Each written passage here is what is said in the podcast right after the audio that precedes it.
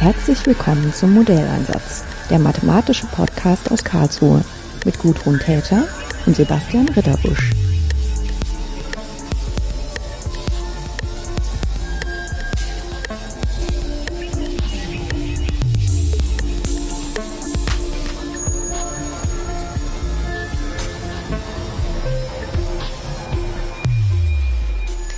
Ich habe heute wieder mal eine schöne große Runde rings um meinen runden Tisch. Lachen wir hier drei andere Gesichter an. Und ähm, wäre vielleicht ganz gut, wenn ihr euch dann mal selber vorstellt. Ja, guten Tag, ich bin Nils Rauscher. Ich habe jetzt gerade mein Abitur gemacht, bin 18 Jahre alt und plane jetzt eine Reise nach Indien, die jetzt in zwei Wochen losgeht. Ja, hallo, ich bin Moritz Müller. Ich habe auch gerade das Abitur äh, beendet und ähm, plane auch eine Reise nach Indien mit Nils Rauscher, der sich gerade vorgestellt hat. Mhm. Und mir gegenüber sitzt? Ja, ich bin Maren Hatteboer und ich promoviere hier am KIT im Bereich Mathematik Fachdidaktik und ähm, bin jetzt auf das nächste Gespräch gespannt. Ja, denn wir wollen gar nicht darüber reden, was ihr in Indien vorhabt, sondern wir wollen darüber reden, was ihr äh, gemacht habt im vergangenen Schuljahr. Ihr habt nämlich an Jugendforsch teilgenommen.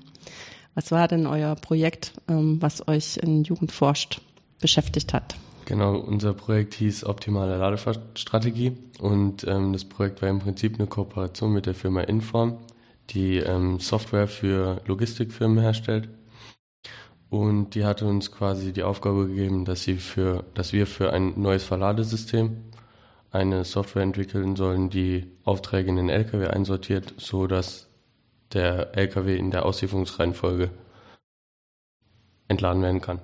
Hm. Ja, also das, äh, das Schwierige dabei war, dass der LKW im Prinzip immer von oben verlad, äh, verladen und entladen wurde. Und man deshalb, wenn man dann nicht auf die Auslieferungsreihenfolge geachtet hat, Eventuell konnten andere Produktklassen dann äh, jeweils andere Produktklassen dann ähm, ja. Wie sagt man's? Das heißt, aber das, also zum Beispiel, wenn, wenn ihr das jetzt sagt, gehen da so zwei Fragen in meinem Kopf auf. Die erste Frage ist ja, dass man versucht, das Volumen von dem LKW möglichst gut auszunutzen. Das muss man dann irgendwie berücksichtigen. Aber ihr habt ja gleich noch eine zweite Aufgabe, dass sozusagen das zu unterst liegt, was man später erst braucht und das oben drauf liegt, das was zuerst ausgeladen werden muss, ne? Habe ich das richtig verstanden? Richtig. Ja, genau, obwohl das Volumen gar nicht so unser Problem war, sondern wir haben da vorgefertigte Auftragsblöcke quasi bekommen, die wir nur in den LKW einsortieren sollten. Mhm. Und diese Aufträge waren dann schon nach der optimalen Auslieferungsreihenfolge sortiert. Mhm. Also wir mussten uns wirklich nur darum kümmern, ähm, wie wir es reinsortieren sollen und manchmal auch, ähm, dass die, Aufträge, die Auftragsblöcke, die uns gegeben wurden, gar nicht verladbar waren weil darauf noch nicht geachtet wurde, geachtet wurde als die zusammengefasst wurden, mhm. mussten wir nur noch aussortieren, welche Aufträge nicht möglich sind. Also zum Beispiel, wenn es zu breit ist für einen LKW oder so. Ja, also im Prinzip wurden uns äh, Aufträge gegeben, die davor mit einem anderen Programm, das es schon gab, nur auf Transportwege, also optimale Transportwege ähm, sortiert wurden. Mhm. Und dabei wurde nicht darauf geachtet, ob der Auftrag überhaupt mit einem LKW auslieferbar ist oder nicht und wenn ja, wie und ob man dann auch noch so den äh, LKW verladen kann, dass man auf die Auslieferungsreihenfolge achten kann und da eben möglichst effizient äh, einstapeln kann. Mhm. Da waren dann so Aufträge dabei, wo dann irgendwie das maximale Gewicht ums Dreifache überschritten wurde oder irgendwie 20 Paletten, Palettenplätze zu viel vom LKW erwartet wurden. Also da gab es schon ziemlich absurde Sachen, sodass viel von den Aufträgen, die wir von denen bekommen haben, gar nicht ausführbar waren. Da müssen die noch viel optimieren. Mhm. Aber das war nicht unsere Aufgabe. Ähm, wie sah denn das aus, als ihr äh, das Projekt übernommen habt? Ähm, habt ihr genau gewusst, in welcher Programmiersprache ihr das machen sollt oder wollt? Also wir haben diese, diesen Auftrag oder ja, dieses Projekt haben wir im Prinzip haben wir bei der Camp Week bekommen. Mhm. Mit noch anderen Leuten, die damit am Anfang mit teilgenommen haben. Und da wurden uns im Prinzip schon die Grundlagen gegeben, also dass wir das mit MATLAB machen sollen. Und ja, wir sind im Verlauf des Projekts auch, haben wir quasi auf dieser Basis aufgebaut und haben nicht nochmal die Sprache gewechselt. Ähm, auch wenn wir viel neu machen mussten, weil wir am Ende der Woche sehr, sehr müde waren und einige Sachen falsch abgespeichert haben und dann im Prinzip von Null nochmal anfangen mussten, als wir uns dann Richtung Jugendforsch bewegt haben. Aber ähm, ja, die Programmiersprache war vorgegeben. Hm. Das heißt, ich höre jetzt raus, dass ihr mit dem Projekt schon angefangen hattet, bevor ihr überhaupt über Jugendforsch nachgedacht hat, nämlich im Rahmen der Camp Week. Ganz genau. Hm. Welche Camp Week war das? Wann? 17 oder 18? 17, 17 oder? Nee. 18. Ach, 18. 18. Stimmt, 18. 18. Ja. ja. Und wir, das Projekt haben wir dann nochmal neu aufgegriffen im Rahmen des Förderstipendiums Simulierte Welten, wo wir dann nochmal angeschrieben wurden, ob wir da teilnehmen wollen. Mhm. Von Marvin. Ja, genau. Und weil uns die Camping viel Spaß gemacht haben, haben wir gesagt, machen wir nochmal. Und dann durften wir halt im Rahmen dieses Stipendiums unser Projekt fortführen, beenden, bei Jugendforsch vorstellen und dann später auch noch bei der Veranstaltung von Simulierte Welten. Mhm. Also im Prinzip haben wir von Jugend forscht eigentlich erst im Prozess von unserem Förderstipendium mitbekommen. Also ich glaube, wir wussten am Anfang, als wir bei dem Förderstipendium angefangen haben, wussten wir auch noch nicht, dass wir zu Jugend gehen, sondern das hat sich ein bisschen herauskristallisiert, weil im Prinzip ist es ja am Anfang war es ein bisschen so eine Auftragsarbeit für eine, für eine Firma und nicht wirklich ein Forschungsprojekt. Ähm, und das hat sich dann erst mit der Zeit ergeben, dass wir uns dann doch dort bei Jugendforsch anmelden konnten. Und da haben wir uns auch sehr stark von den anderen Gruppen unterschieden. Also die meist, also erschreckend viele Gruppen ähm, wurden über AGs in der Schule gefördert und sind über die dahin gegangen. Einige sind auch schon in Kooperation mit Universitäten, aber so wir waren da, glaube ich, ziemlich einzigartig, dass wir diesen Weg so gegangen sind. Mhm. Du meinst jetzt äh, bei Jugendforscht ja, genau. kommen viele über die AGs in genau. den Schulen, ja. Also es ist aber auch der Zugang, der mir jetzt als erstes eingefallen wäre. Aber vielleicht auch noch, weil das als ich jung war so war und da gab es ja diese ganzen Angebote an den Unis noch gar nicht so. Ähm, als ihr an der Camp Week teilgenommen habt, als sozusagen diese Geschichte begonnen habt, da wart ihr ja sicherlich eine größere Gruppe. Genau, also wir waren insgesamt fünf Leute, soweit ich weiß. Ja.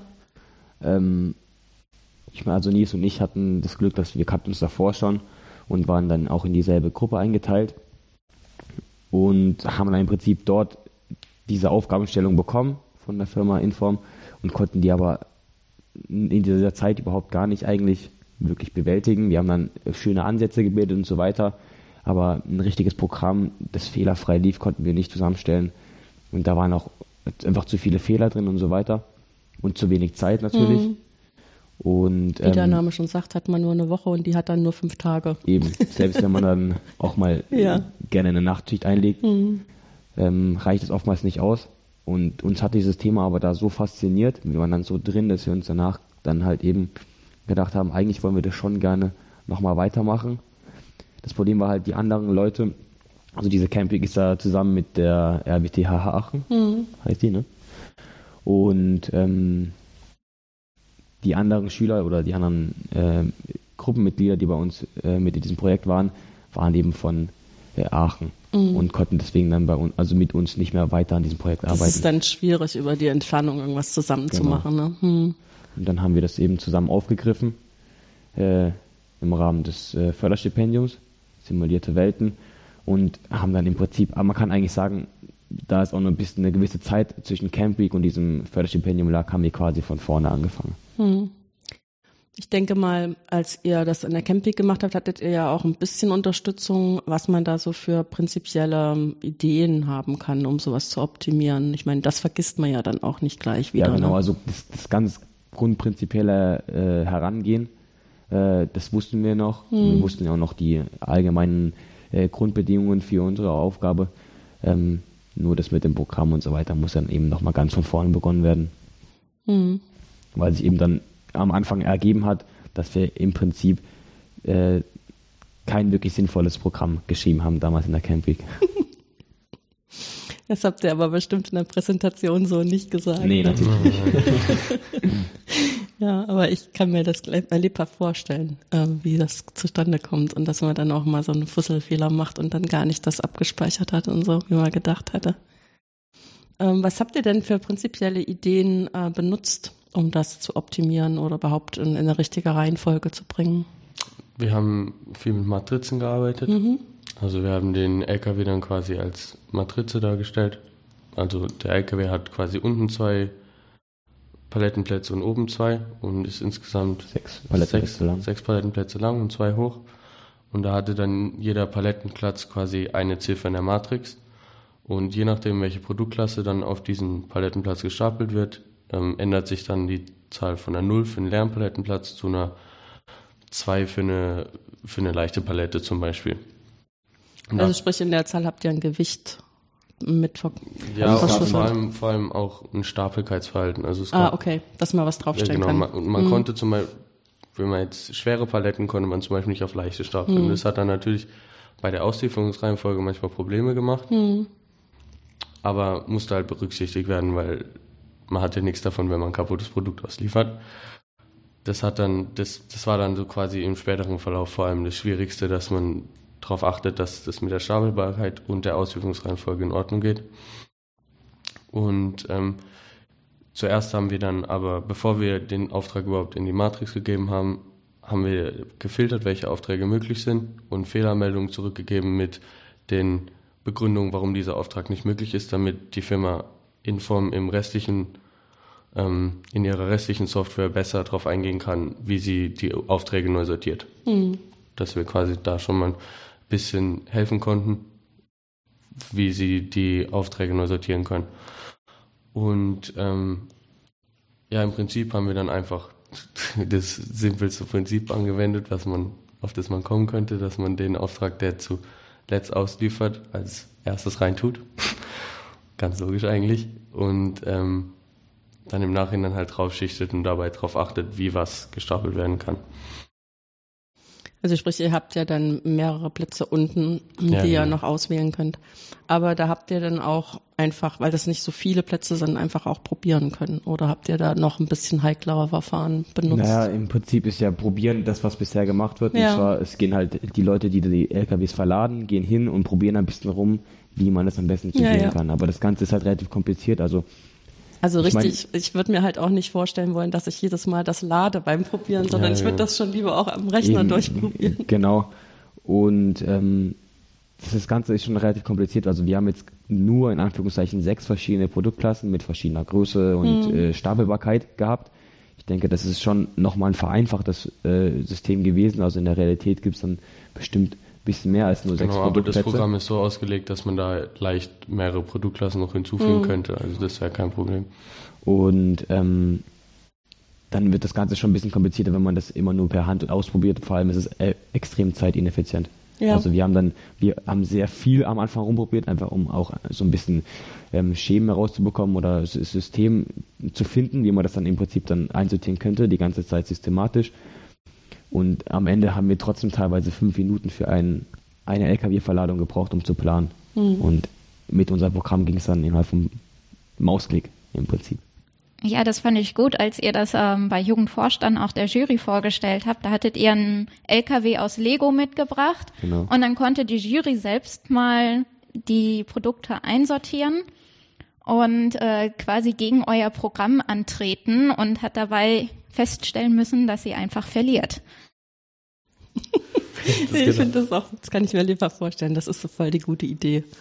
Äh, weil man ja, also zumindest wenn man selber sowas noch nie gemacht hat, ähm, das unterschätzt das Problem.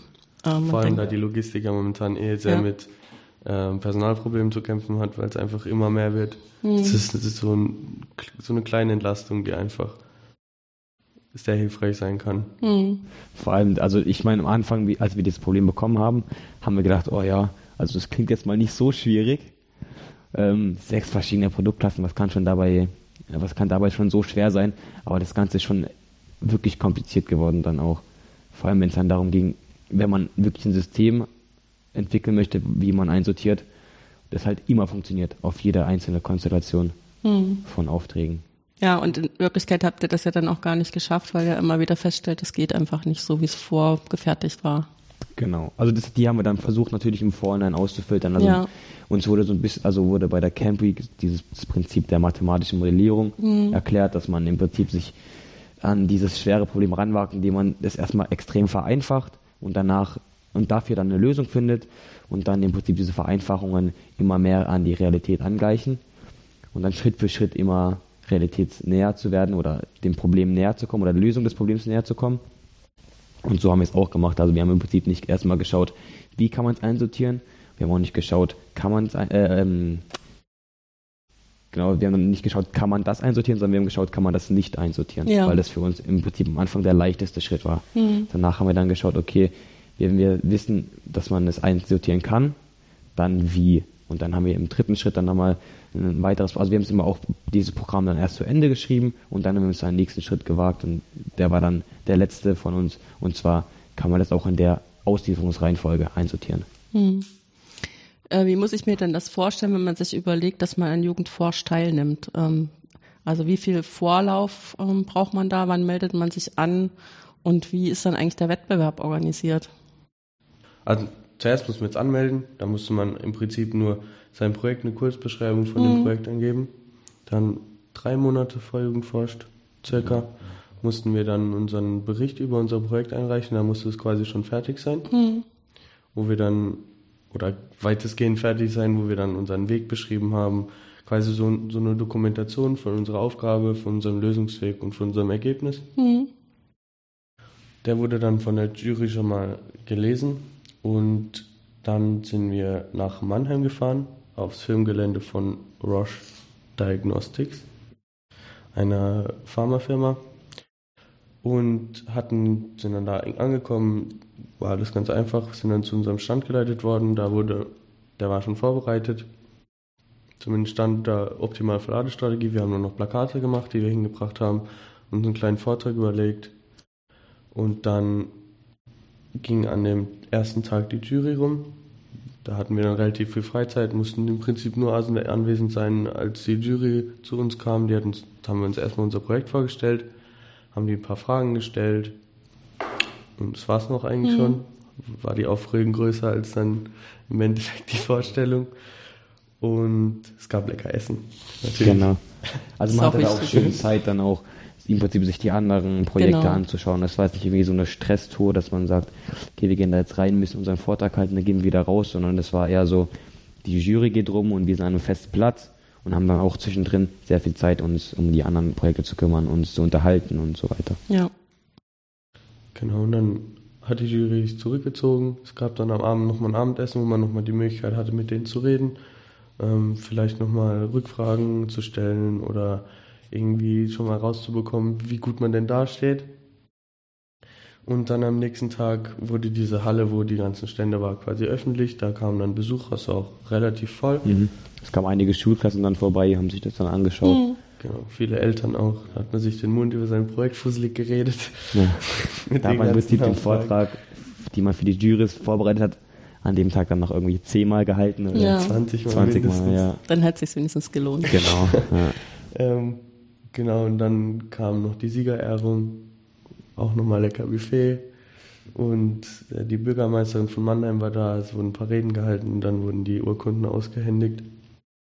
Sieger und extra Preise. Hm.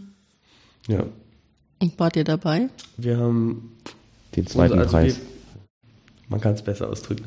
wir haben unsere Kategorie gewonnen, haben aber nur den zweiten Preis, also nicht die Weiterleitung bekommen, weil ähm, die Jury gesagt hat, dass unser Projekt nicht ganz den Richtlinien von Jugendforsch entsprochen hat, weil es halt eben keine, kein Forschungs, Hm. keine Forschungsarbeit an So sich war, sondern ja. es war ein Auftrag. Ja. Und wir wurden hochgelobt, unsere Kreativität. Maren hat ein Zitat aufgeschrieben. Also ja, also die Jury hat eure Kreativität und die Anwendbarkeit in der Realität gelobt, ähm, was aber eigentlich auch äh, genau zum Fachbereich Arbeitswelt, in dem ihr teilgenommen habt, gepasst hat. Also Ja. dass man Projekte entwickelt und äh, Strategien für die Realität, für Probleme in der Realität und wie man die lösen kann. Hm. Ja, aber ich denke halt auch, wenn man so aus dem Schulbetrieb kommt und dann so über so ein Print, also so mehr so eine Art Forschungsthema sich stellt, dann ist immer mit der Anwendbarkeit erst so ein zweiter Schritt, ne?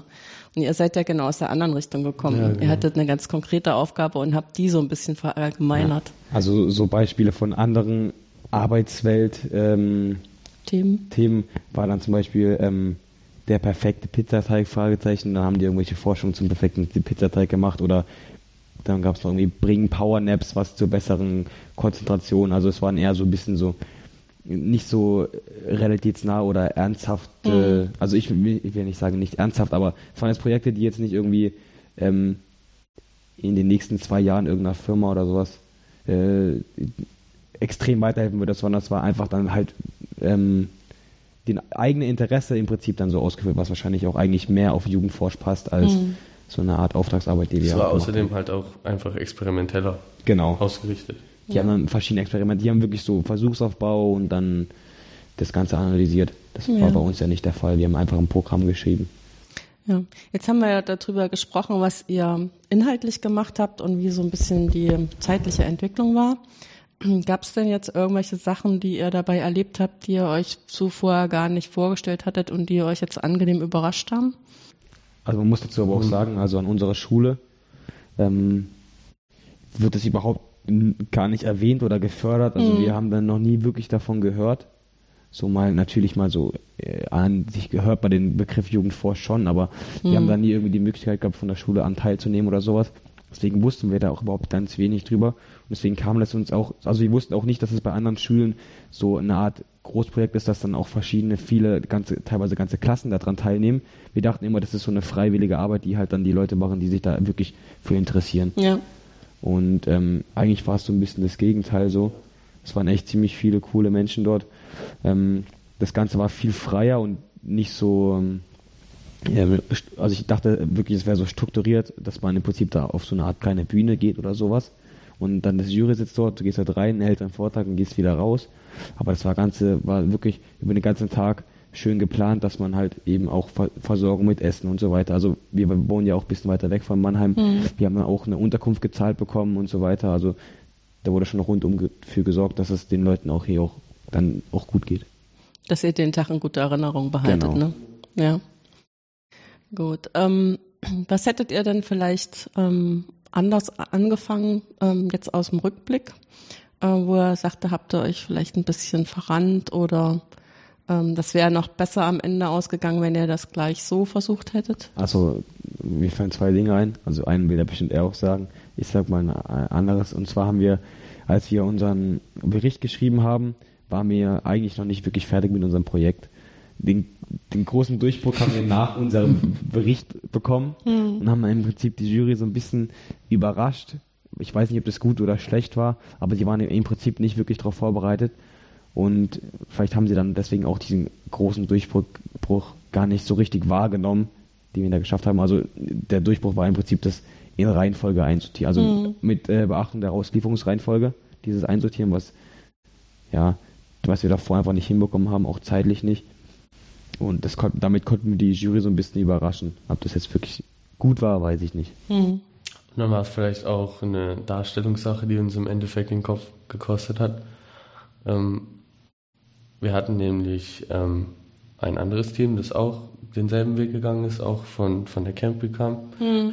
Die hatten im Prinzip auch einen Auftrag von der Firma, nur die haben es eher so dargestellt, ähm, dass ja auf, ihre Aufgabe auch abgesehen von dieser Firma relevant ist. Und uns wurde gesagt, dass ähm, die LKWs immer mehr auf dieses Ladungssystem umgestellt ja. werden und dass unser System daher in Zukunft auch eine größere Bedeutung haben wird und nicht für, speziell für diese eine Firma relevant ist. Und dass diesen Kniff dann zu sagen, ja, wir haben hier einen Einsortierungsmechanismus für das revolutionäre für den nächsten revolutionären LKW ähm, entwickelt, ähm, dann wäre das bestimmt nochmal von der Jury ganz anders aufgefasst worden, als, als so wie wir es jetzt dargestellt haben. Mhm. Also wir haben es ein bisschen zu sehr als Auftragsarbeit genau, also dargestellt. ich denke, dass, dass die Darstellung da eine ganz, ganz große Rolle mhm. gespielt hat. Weil ich denke, das ist auch so eine prinzipielle Sache, dass man immer so einen äh, sozusagen der Funken, den man selber hatte, weshalb man angefangen hat, das zu machen, der bleibt ja bei einem selber. Und manchmal braucht man jemand von außen, der einem dann sagt, ja, aber merkst du gar nicht, dass das viel allgemeiner ist, als ja, du jetzt genau. gerade also denkst? Das ist uns wirklich danach aufgefallen. Das ist uns, ist ja. uns quasi an dem Abend aufgefallen, als wir, nachdem wir unseren Vortrag gehalten haben. Und genau. dann an dem Tag in der Halle, als wir dann unsere Ehrung bekommen haben und mhm. die Jury das dann gesagt hat. Ja weil die im Prinzip haben die wenig kritisiert bei uns, eigentlich nur halt, dass wir viel zu eng mit einer Firma gearbeitet haben und das einfach nicht auf den Rahmen von Jugend forscht gepasst hat. Mhm. Ja, aber ich höre so ein bisschen raus bei euch, dass ihr das eigentlich hm, als eine total positive Erfahrung seht, Ja, dass ihr das Fall. gewagt Absolut. habt. Das hat, hat mein, meine Vorstellung für meinen weiteren Lebensweg auf jeden Fall geprägt. Also jetzt gerade die Kombination von diesen drei Förderprojekten hier am KIT, die wir wahrgenommen haben, hat wirklich so mein, mein, mein Blick auf die Naturwissenschaften und die Möglichkeiten, die da drin stecken, grundlegend geändert. Ähm, Hm. Darüber hinaus haben wir beide so ein bisschen uns in die, also dadurch auch automatisch an das Programmieren ein bisschen rangewagt, was ich wahrscheinlich sonst, wenn ich sowas gemacht hätte, nicht nie im Leben gemacht hätte. Ähm, was ja im Prinzip ist, also ich glaube auch in, jedem, in jeder Naturwissenschaft, auch in Mathematik und so weiter, auch immer mehr im Kommen ist und auch beim Studieren immer wichtiger wird. Und ich glaube, das ist ein ziemlich guter Start gewesen für uns, dass wir da jetzt zumindest mal mit MATLAB uns ein bisschen auskennen.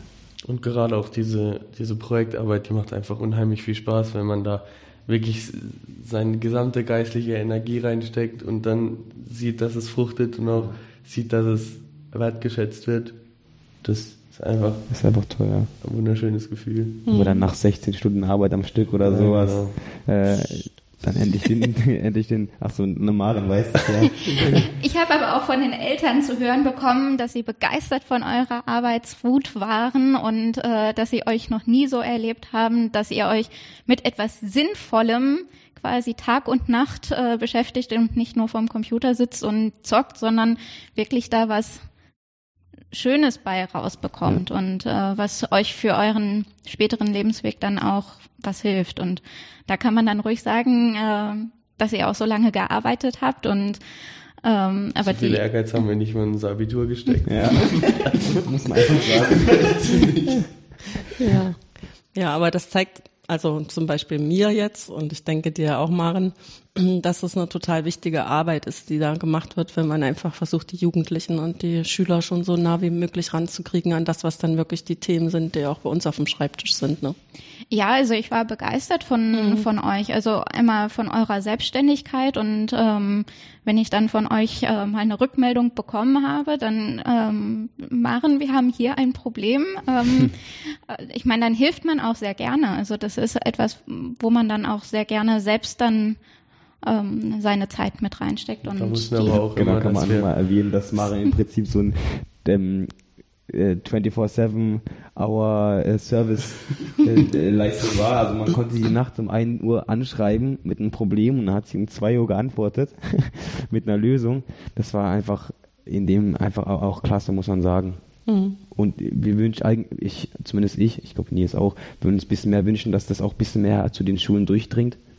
Weil Das Also- versuchen wir jetzt mit der Episode. ja, genau, zum Beispiel. Also, weil es einfach, wir haben davor von sowas überhaupt gar nicht gehört. Wir sind durch ganz durch Zufall wirklich auf diese Camp Week gestoßen und dann halt durch äh, Maren, die wir bei der Camp Week dann kennengelernt haben, auch auf das ähm, Förderstipendium Und dann Jugendforscht, ja. und dann Jugendvorstehen. Ja. Aber das wird halt an unserer Schule leider gar nicht gefördert.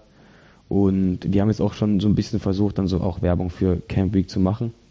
Aber ist, das Problem ist halt, dass viele Lehrer da irgendwie nicht so ein bisschen, also nicht wirklich drauf anspringen. Und das ist ein bisschen schade eigentlich. Gerade weil Maren uns auch mal gesagt hat, dass da im Prinzip an jede Schulen in Baden-Württemberg oder so oder in Nähe Karlsruhe wird, äh, dann werden da Informationen Ja. und Flyer und E-Mails geschickt über Camp Week und so weiter. Und viel mitbekommen tun wir nicht davon. Das ist schade. Ja. Ja, die haben natürlich ganz viele unterschiedliche Aufgaben und wenn sie nicht selber ein persönliches Interesse dran haben, Ja, da eben. Schülerinnen und Schüler da drin zu unterstützen, dann ist das einfach auch zu viel verlangt. Das muss man einfach man- realistisch so einschätzen. Wenn Sie se äh, ihr seht das jetzt noch ganz anders, weil ihr ja auf der Seite seid, dass ihr darauf angewiesen gewesen wärt. Ne, aber wenn man sozusagen als Erwachsener da drauf guckt und weiß, was da so alles an Arbeitspensum äh, da landet bei den Lehrpersonen, dass die sich nicht freiwillig irgendwas noch dazuladen, was sie selber nicht so hundertprozentig interessiert, das kann man ja verstehen. ja, aber trotzdem, es war, Aber im Prinzip, schade, es natürlich. war trotzdem im Prinzip die Beantwortung auf die Frage, wozu man, Ja. wofür man diesen ganze, dieses ganze Zeug braucht. Ja. Und wenn man jetzt Eben. als Lehrer vor einer Klasse steht, die diese Frage nicht mehr im Kopf hat, sondern diesen, diese, diese Freude, die, die man Hm. daran finden kann, gefunden hat, dann macht doch sein Unterricht auch viel mehr Spaß. Ganz- also es ist eigentlich sein, sein eigenes Interesse, dass, Ja. dass Schüler an so Projekten teilnehmen und Gerade weil eben Mathe lebhafter kennenlernen, Ja. als es jetzt in den Eben. Schulbüchern drin steht. weil wir, weil im Prinzip die ein, also ich habe so oft immer gehört von Mitschülern und so weiter, die dann gesagt haben, oh, wozu brauche ich denn Mathe, das jetzt schon wieder? hm. Mathe, ich werde es nie brauchen. Aber es ist halt, wenn man sowas gemacht hat, weiß man, dass es im Prinzip überall drin ist. Und wenn man da so ein bisschen teilgenommen hat, dann nimmt man das auch ganz anders wahr und dann weiß man auch, okay, ähm, Integral braucht man halt für die und die und die. Jetzt, äh, das Sache. haben wir jetzt nicht unbedingt nur an unserem eigenen Projekt kennengelernt, sondern auch an den anderen Projekten Genau. der Camp Week und jetzt bei Jugendforsch. Man hat einfach gemerkt, es ist überall drin, es ist wichtig, beschäftigt euch damit. Ja. Aber das ist schön, wenn ich das so von euch höre, dass es wichtig ist, einfach diese Begeisterung. Das wünschen wir uns ja auch mal von den Lehrpersonen, die wir hier ausbilden, äh, dass sie den Beruf ergreifen, weil sie ihre Begeisterung teilen wollen und nicht, weil sie einen sicheren Arbeitsplatz haben wollen. Ja, und das, daran scheiden sich dann die Geister, ob man da wirklich erstens selber begeistert ist und zweitens, ob man es irgendwie schafft, diese Begeisterung auch zu teilen. Na, weil ich meine, so ein bisschen ähm, muss man ja dann auch das überwinden, dass die Jugendlichen schon im Kopf haben, dass Mathe doof ist. Da muss man ja. Ja. irgendwie drüber weg. Aber zum Beispiel solche Verweise zur Camp Week sind dann ja auch eine Möglichkeit für einen Teil der Schülerinnen und Schüler, ähm, da andere Erfahrungen zu machen, die die Schule so nicht auch bieten zum kann. Klar, das ist halt, natürlich ist Camp Week und so weiter nicht für jeden was. Ja. Da muss man schon Mathematik begeistert sein Ja, eben. allgemein Naturwissenschaften Ja. mögen. Ähm, Aber ich denke halt auch, wenn ihr in eurer Klasse erzählt, dann, dann färbt das ja auch trotzdem ab. Auch wenn die nicht sagen, ja, ich will das jetzt auch machen, sondern nur, ach, das hätte ich nicht Eben. gedacht. Ne? genau, So, das ist ja auch schon was. allein das, aber das war halt, ist halt leider dann, bei uns war es ein bisschen zu spät, bei uns war dann Kursstufe 2, als wir Mhm. dann das Ganze erzählt haben. Ähm, das ist halt das Problem, dass wir haben es auch dann, ich habe es dann verschiedenen Leuten erzählt, die sich im Prinzip auch so für Mathematik Mhm. begeistern. Äh, ich glaube, da ein paar sind, glaube ich, sogar dieses Jahr an die Campe gegangen vom Tuller Gymnasium. Ähm, aber im Prinzip ging es nicht von den Lehrern aus wirklich, sondern von den Leuten, die bei der Camp davor teilgenommen haben. Ja. Und so sollte es ja nicht sein. Ja, aber das ist auch okay. Also, weil die haben ja auch erst erster Hand die Erfahrung und denen kann man dann auch als Schüler oder Schülerin die richtigen Fragen stellen, um dem glauben zu können. Ne? Ja. Also, wenn das jetzt jemand Erwachsenes erzählt, ist das halt einfach nochmal auf einem ganz anderen. Level. Und die Erwachsenen können auch gar nicht so begeistert davon erzählen. Ja. Und authentisch, dass man die Nacht durcharbeitet und das gerne macht. Also. Also es war dann teilweise echt so, dass die Leute gar nicht mehr hören konnten, weil wir da viel zu viel von erzählt haben. So. Gut, aber schön, dass ihr euch die Zeit genommen habt, das hier auch nochmal zu erzählen. ja, kein Problem. Und dann gucken wir mal, ähm, wer aufgrund dieser Episode vielleicht auch Lust bekommt, teilzunehmen. Macht's auf Ja. jeden Fall. Es ist eine der besten Erfahrungen gewesen, die ich in den letzten Jahren gemacht habe.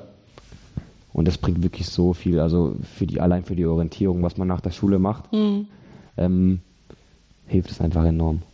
Man darf sich da auch gerne dann bei uns melden. Ja, genau. Das wird alles in die Show Notes gelegt, dass man dann direkt die Website hat. Vielen Dank. Alles klar, danke. Danke.